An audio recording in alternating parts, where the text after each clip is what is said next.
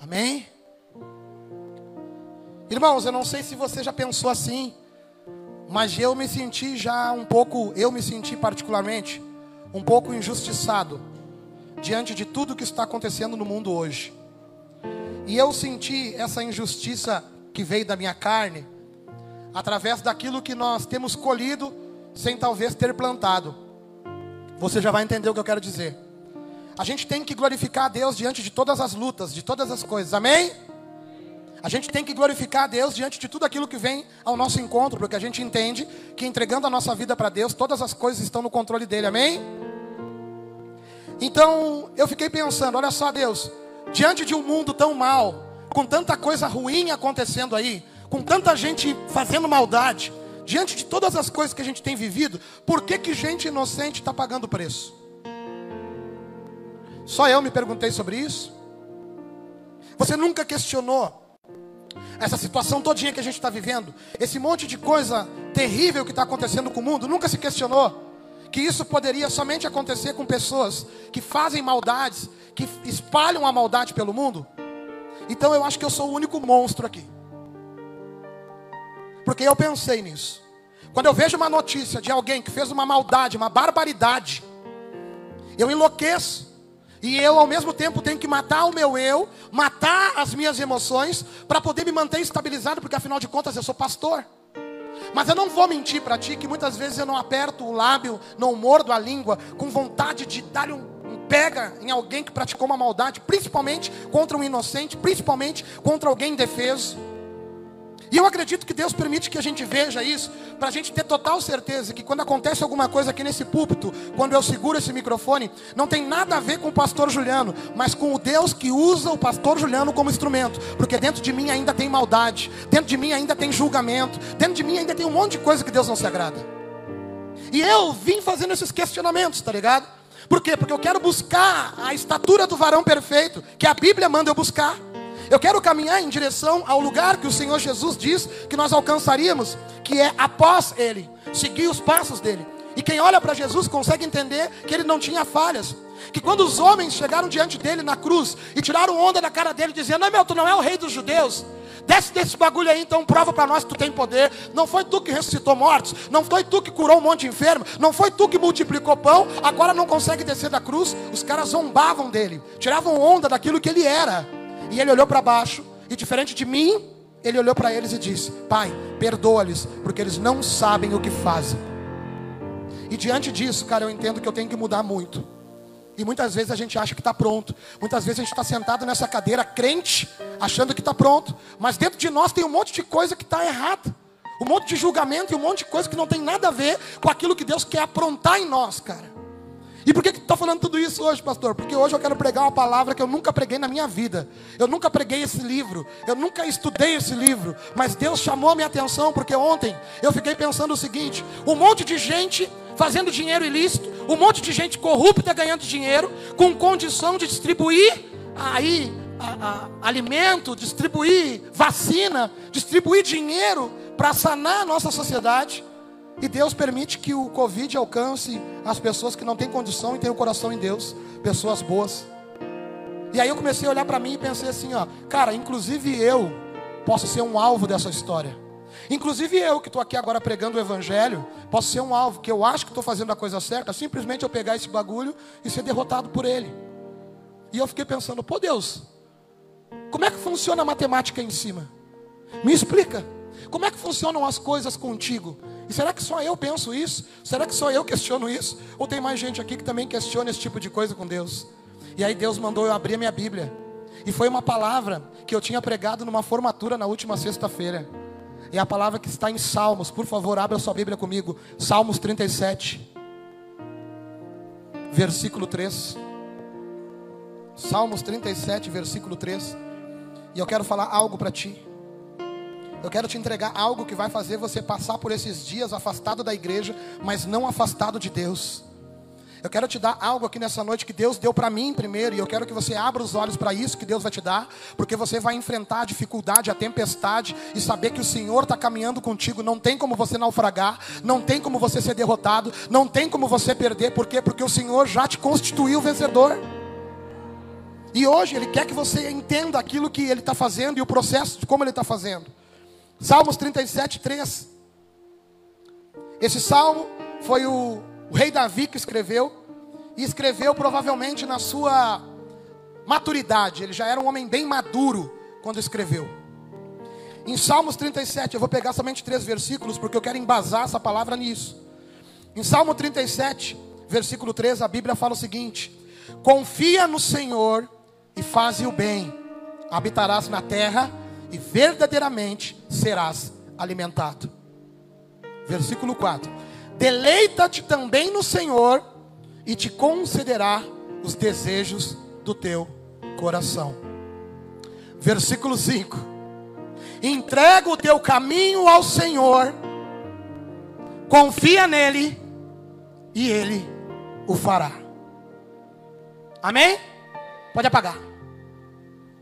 Como eu falei para você, Davi, depois de ter vivido muitas experiências, depois de ter sido chamado lá do meio das ovelhas, por um profeta que ungiu ele rei, dez anos depois ele assumiu o reinado, depois de ter matado um gigante, mas também depois de ter entregado o amigo dele, Urias, para morrer, para ele ficar com a mina do cara. Depois de muitas experiências que Davi viveu, talvez passado por uma caverna escondido, talvez depois de liderar um exército que era nada e se tornou um grande exército. Cara, Davi, depois de viver muitas experiências, igreja, ele escreve esse salmo.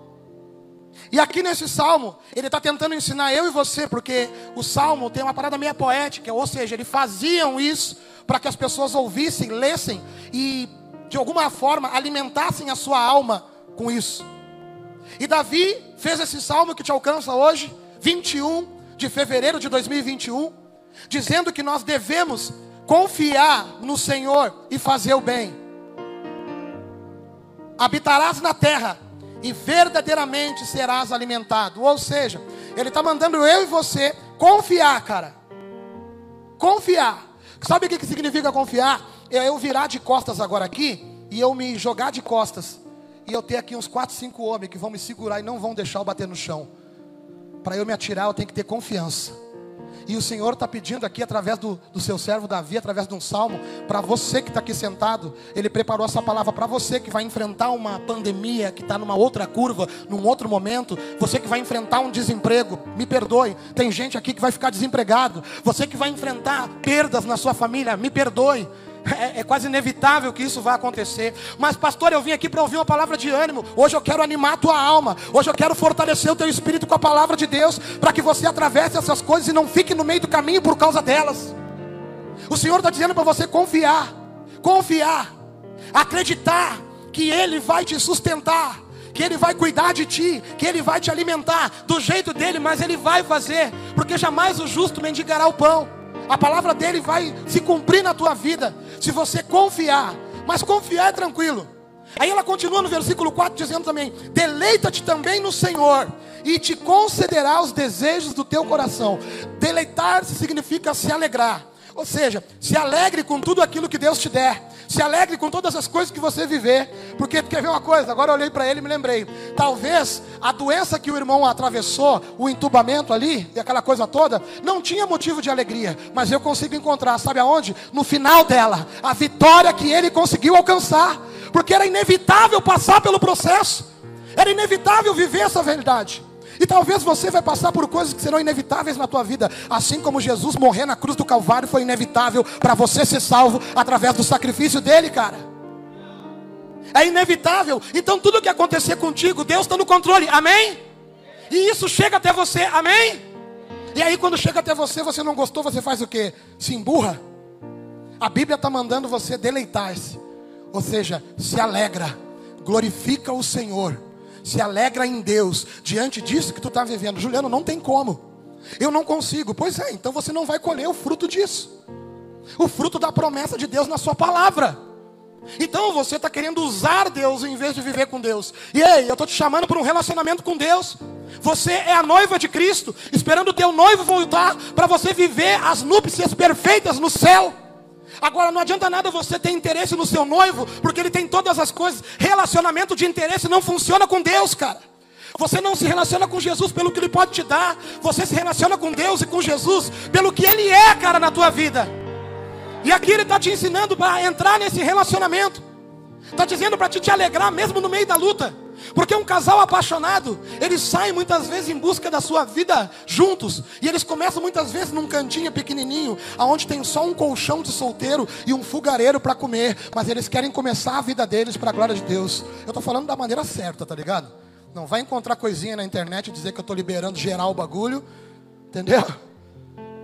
O cara começa, se ama, começa, velho. Se ama, luta para estar tá junto. E ali tem um miojo para dividir entre dois, mas o amor ali no meio é o suficiente. Então come os dois um miojo, mas ali tem a presença de Deus. Ali tem alegria, o amor, porque Deus está onde tem amor, cara. E sabe o que, que acontece? O Senhor está dizendo aqui para mim: eu quero que vocês vivam essa mesma realidade que vocês vivem muitas vezes numa situação precária comigo diante de qualquer circunstância. Porque é fácil você glorificar Deus quando troca de carro. É fácil você glorificar Deus quando alguém vence alguma coisa. É fácil nós glorificar Deus, cara, quando os bagulhos estão dando certo para nós. Agora eu quero ver glorificar Deus diante da tempestade que está se aproximando agora. E o Senhor está dizendo para você que vai entrar nesses dias: deleita-te no Senhor que Ele satisfará os desejos do teu coração. Como assim? O desejo do meu coração é eu ser próspero. O desejo do meu coração é eu ter mais coisas materiais. Cara, quando tu te alegra no Senhor e caminha com o Senhor, o desejo do teu coração muda. Tu não pensa mais que nem tu pensava antes. Tu pensa a vontade de Deus. Tu não tem mais desejo numa coisa material. Tu não tem mais desejo numa coisa que te beneficia. Tu pensa como Deus pensa. E quando se trata de Deus, Deus entregou o único filho dele na cruz do Calvário para morrer por todos todos que creem no poder do nome de Jesus. Então, alegrar-se, deleitar-se no Senhor e Ele satisfazer o desejo do teu coração, significa você ter um relacionamento tão profundo com Ele, que não importa o que se aproxime de ti, tu tens certeza que o Senhor está no controle e aquilo é o melhor para a tua vida naquele momento. E agora vem a última: entrega. Entrega o teu caminho ao Senhor, confia nele, e Ele o fará. Nós falamos sobre confiança. Para eu confiar em ti, eu simplesmente posso dizer: Eu confio em ti, Jonas. Eu confio em ti, Semar. Isso eu consigo fazer com uma palavra. Me alegrar no Senhor, eu também consigo te dizer. E talvez fazer uma cara de quem está feliz, mesmo estando triste. Eu consigo me alegrar. Pode estar tá caindo o mundo, as coisas podem não estar tá dando do jeito que eu queria, e eu posso colocar um sorriso no rosto e dizer: Ah, eu me alegro no Senhor. Eu me alegro, mas dentro de mim está tudo destruído. Estou a ponto de chutar o balde. Talvez no outro dia tu veio atirar o balde lá longe. Ué, mas não é ele que falou que se alegrava? Pois é, mas não era verdade. Ele só tentou colocar para fora através da fisionomia dele. Mas na verdade, dentro dele acontecia outra coisa. Então eu posso dizer que confio em ti e não confiar. Eu posso dizer que me alegro no Senhor e não me alegrar. Agora me responde: eu posso te entregar algo e não te entregar? Eu consigo dizer que te entreguei meu celular sem tu pegar ele na mão e ficar contigo? Consigo? É disso que eu estou falando, igreja. Não adianta tu ficar segurando a tua vida nas tuas mãos. Não adianta tu ficar guardando os sentimentos que Deus já falou para te botar para fora. Não adianta tu ficar tentando controlar coisas que tu não conseguiu controlar até aqui. E Deus está dizendo: Ei, entrega o teu caminho a mim, que eu vou fazer esse caminho. Eu sou o Deus que constrói esses caminhos. Eu sou o Deus que constrói estradas perfeitas para você. Eu sou o Deus que tenho tudo sob controle. Se tu me entregar na minha mão e não ficar mais retendo ele, mas entregar totalmente e não ficar falando que tu confia, não ficar falando que tu te alegra, não ficar fingindo uma coisa, mas viver essa realidade, me entregando isso na minha mão, eu tenho certeza que eu vou fazer o melhor para a tua vida. E talvez tem gente aqui achando que Deus já pediu alguma coisa e não consegue entregar. Tem gente aqui que Deus pediu para avançar, se mover daqui para outro lugar. Não, não, eu não vou. Tem gente que Deus já falou para ficar. Tem gente que Deus já falou que é momento de suportar. Tem gente que Deus falou, cara, eu não sei o que Deus falou. E a gente faz o oposto, por quê? Porque continua segurando na mão. Continua sustentando com o nosso achismo. Continua sustentando do nosso jeito. Pastor, o que, que tem a ver tudo que tu falou no início sobre o ímpio e nós colher a mesma coisa com isso? Simples. Certeza. Certeza. Porque o ímpio pode estar prosperando do teu lado.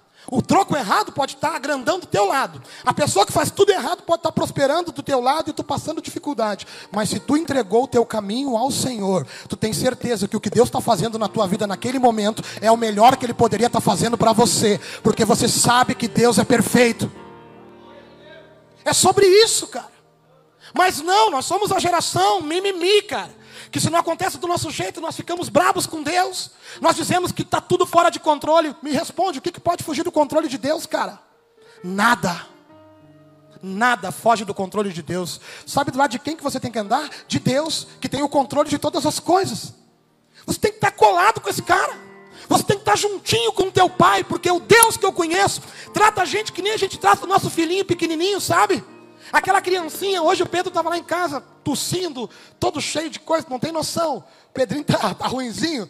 E eu olhava para ele assim, volta e meia, eu queria pegar ele, ele estava lá na rua. Daí eu botei para dentro de casa, daqui a pouco peguei daqui, botei para lá, botei para lá, porque eu quero, eu gosto do cheirinho dele, eu gosto de estar pertinho. Ele é pequenininho, eu consigo pegar ainda. Deus é assim com a gente, cara, ele quer nos levar para um lado e para o outro. Ele está com o braço aberto tentando fazer isso com a gente, mas a gente acha que é grande, que não precisa dele e faz as coisas do nosso jeito.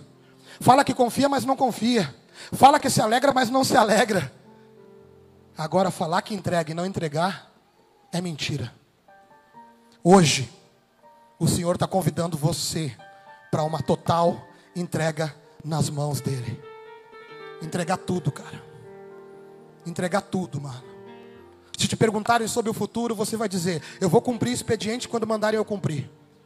Eu vou abrir o meu negócio quando mandarem abrir.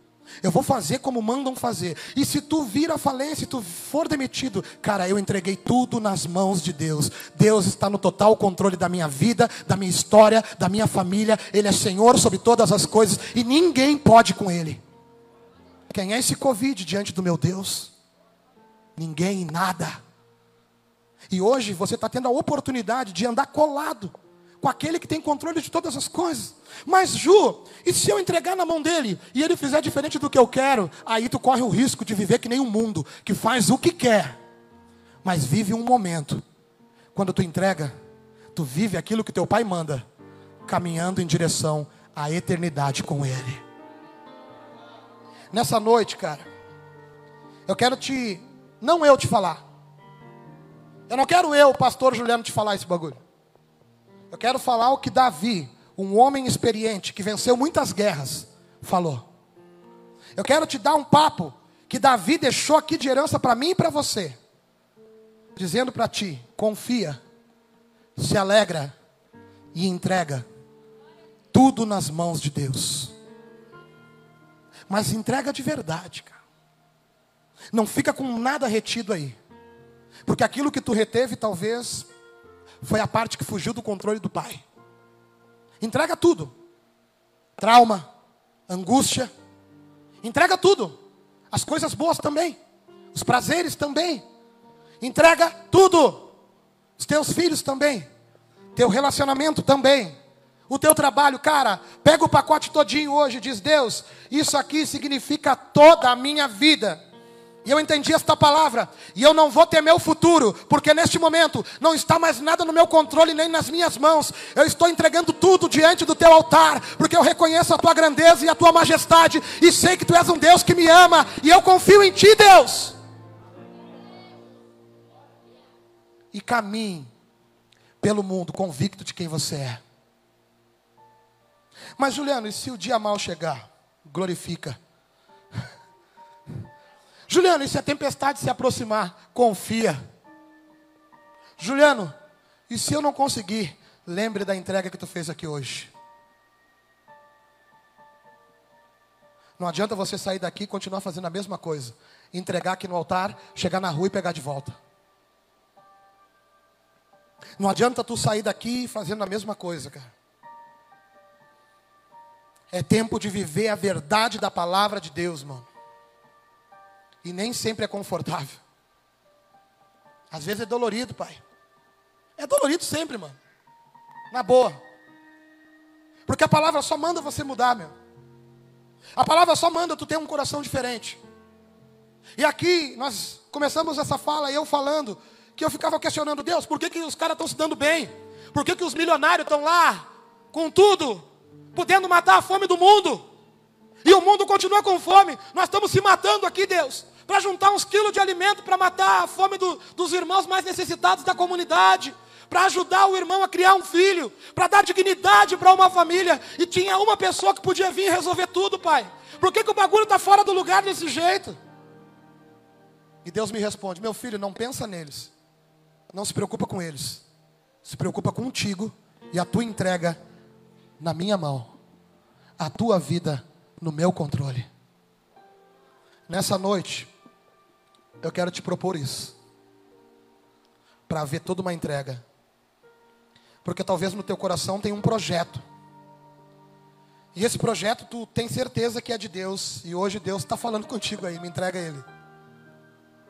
Porque eu quero fazer na tua vida é, é diferente, é mais do que isso que tu está que tu tá imaginando. Eu imaginei que ia cantar rap muito tempo, velho.